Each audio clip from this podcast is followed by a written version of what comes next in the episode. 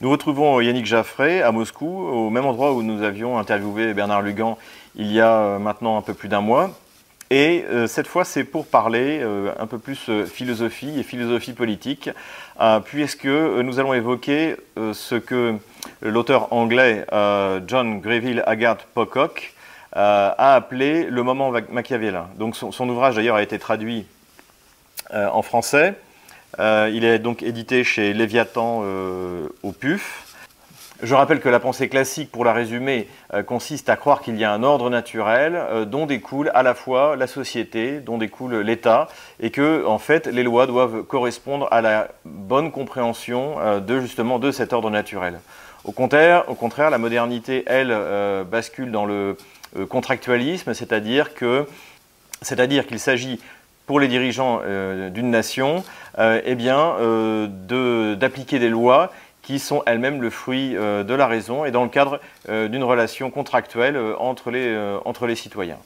Et entre cette, ce, classicisme et cette modernité, eh bien, il y a justement ce fameux moment machiavélien qui correspond en fait à, la Renaissance et à un retour à la, vertu antique, la vertu grecque ou latine. Et eh bien, c'est ce dont va nous parler Yannick Jaffré aujourd'hui.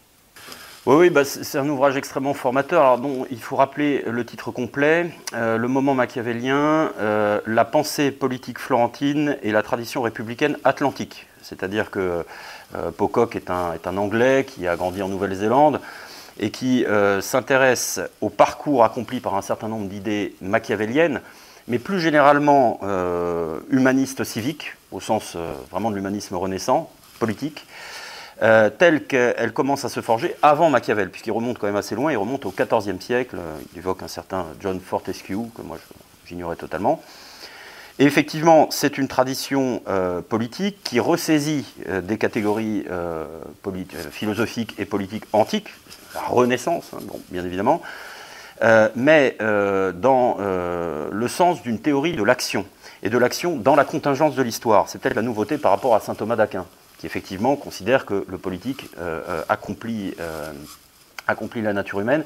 Ici, à travers la figure du prince, du, bon roi, puisque le, prince, d'ailleurs, de Machiavel, il faut le rappeler, est un manuel d'exercice, de conquête et d'exercice du pouvoir, eh comment on va pouvoir faire vaincre un certain nombre de, principes et, et, construire des institutions libres dans l'élément de la contingence historique? Bon. La grande originalité de Pocock, c'est de euh, suivre euh, le fil de ces idées républicaines au sens euh, véritable. Hein. Ce pas les valeurs de la République qu'on nous vend aujourd'hui, de, Manuel Valls ou de tant d'autres qui, des trémolos dans la voix, vous expliquent que les valeurs de la République, c'est je ne sais pas quoi. C'est l'immigration, la diversité, le LGBT, etc. ça n'a strictement rien à voir, bien évidemment, avec l'esprit de l'humanisme civique renaissant. Donc il en suit la trajectoire du côté anglo-saxon. Alors ça peut sembler étonnant, puisque le contractualisme moderne dont vous avez parlé naît, ne dira jamais assez, pour ceux qui, euh, qui euh, accusent la Révolution française de tous les maux, ce sont des idées anglaises et écossaises, donc Hobbes, Locke, puis plus tard, plus tard au plan économique Smith, etc. Donc on a tendance à penser que les pays anglo-saxons, Angleterre et euh, les États-Unis qui vont se construire, sont vraiment les patries du contractualisme et seulement du contractualisme. Or, euh, Pocock travaille le cas de James Harrington, qui est un contemporain de Locke, qui forge un républicanisme euh, anglais. Bon. Et quels sont les caractères de ce républicanisme? Préoccupation pour la vertu, donc pas uniquement pour les droits. C'est-à-dire que la pensée classique ou gréco-romaine euh, reprise par la Renaissance attache toute son importance aux mœurs. Et les mœurs sont collectives, les droits sont individuels dans le contexte moderne. Donc il s'agit euh, d'articuler la pensée des droits à euh, celle des mœurs publiques et par conséquent de l'éducation, d'un certain nombre de valeurs, on pourrait dire d'axiologie, bon, pour être un petit peu précieux dans le vocabulaire, qui font que l'homme continue de s'accomplir en tant que citoyen c'est-à-dire de s'accomplir par, pour et à travers la cité, ce qui est euh, une idée tout à fait antique. euh, et qui s'oppose à euh, l'exclusive jouissance de droits individuels que l'on poursuit indéfiniment. Et Michéa, qui d'ailleurs est, celui qui a attiré mon attention sur le moment machiavélien de Pocock, il le cite dans un passe Adam Smith, je crois, ça, ça, sera vérifié, montre bien comment cette jouissance exclusive des droits individuels, en un sens, n'a pas de terme. Donc on peut revendiquer effectivement aujourd'hui n'importe quoi, se marier à trois. Il n'y a, pas de terme logique. Il y en a un du côté de la considération de la vertu, des institutions républicaines libres au sens de Machiavel et de leurs exigences, parce que pour qu'il y ait euh, un État libre, il faut qu'il y ait un peuple libre, hein, euh, et, réciproquement. Libre et donc vertueux, c'est-à-dire capable euh, d'agir en fonction de l'intérêt collectif et pas seulement en tant que revendiquant des droits individuels. Bon comment est-ce qu'on fonde la vertu euh, dans, une, dans une, cité, euh, dans une nation euh, qui, par exemple, ne croit plus en Dieu, ne croit plus que, Tout le problème. ce, que ce que je fais sur Terre peut me condamner ou, ou me sauver? Comment est-ce qu'on construit justement cette, cette vertu cette, Il n'y a qu'une ressource pour nous, Européens, c'est vraiment la ressource gréco-romaine. Parce que la question du salut, on ne va pas ouvrir ce dossier, hein, ne se pose pas dans la pensée euh, gréco-romaine, et les dieux sont davantage, d'une certaine manière, les cautions solidaires de la cité, euh, qu'ils ne la gouvernent ou qu'ils ne superposent une cité de dieux à la cité des hommes.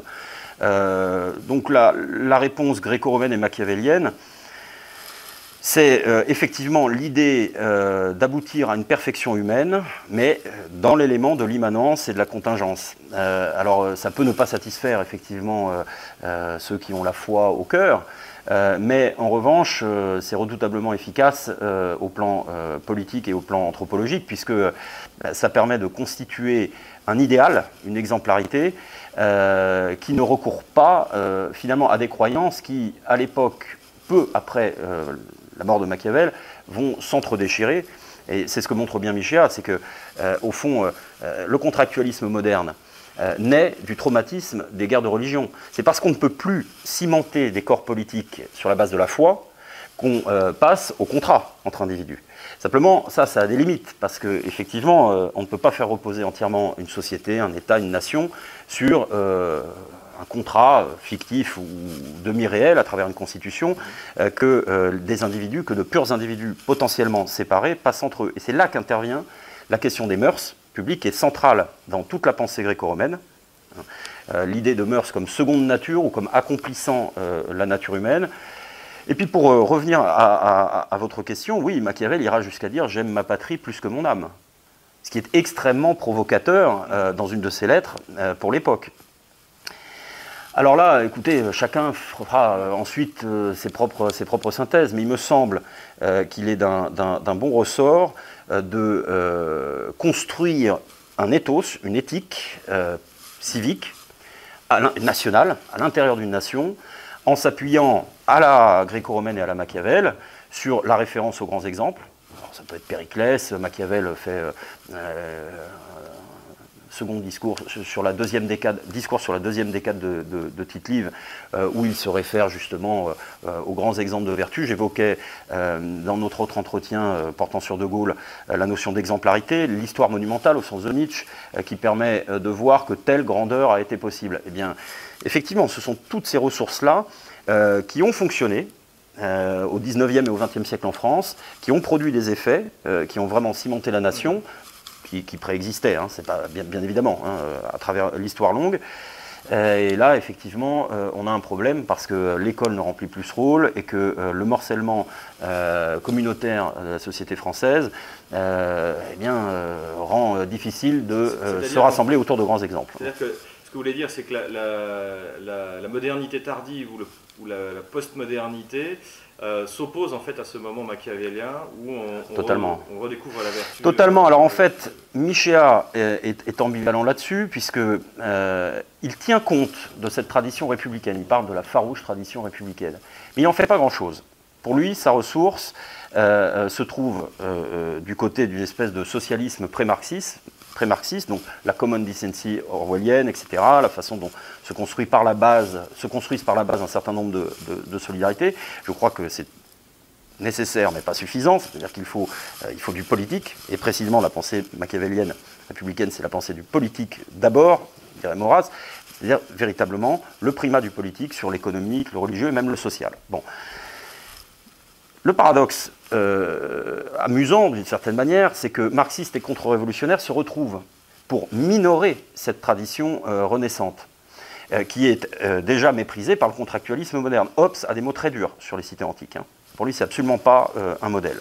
Donc on voit que de toutes parts, on essaye de, repousser cette source-là les marxistes, parce que euh, y a une formule de Marx dans euh, le 18 brumaire euh, de Louis-Napoléon Bonaparte, je crois, où il dit les révolutionnaires croyaient revêtir la toge romaine au moment où ils faisaient vaincre la société bourgeoise, individualiste, etc. Bon.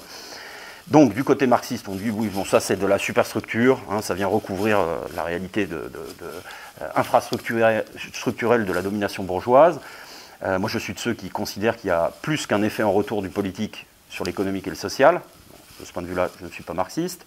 Et puis les contre-révolutionnaires font un peu de même. Hein. Ils considèrent qu'au fond, euh, euh, oui, il s'agit simplement de détruire euh, l'ancien régime de la société par corps pour faire vaincre la bourgeoisie. De ce point de vue-là, ils se retrouvent assez proches.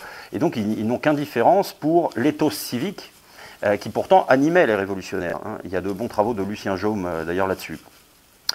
oui, parce qu'il serait intéressant de faire un moment machiavélien qui euh, suivent euh, la trajectoire donc, de la pensée de l'humanisme civique machiavélienne en France.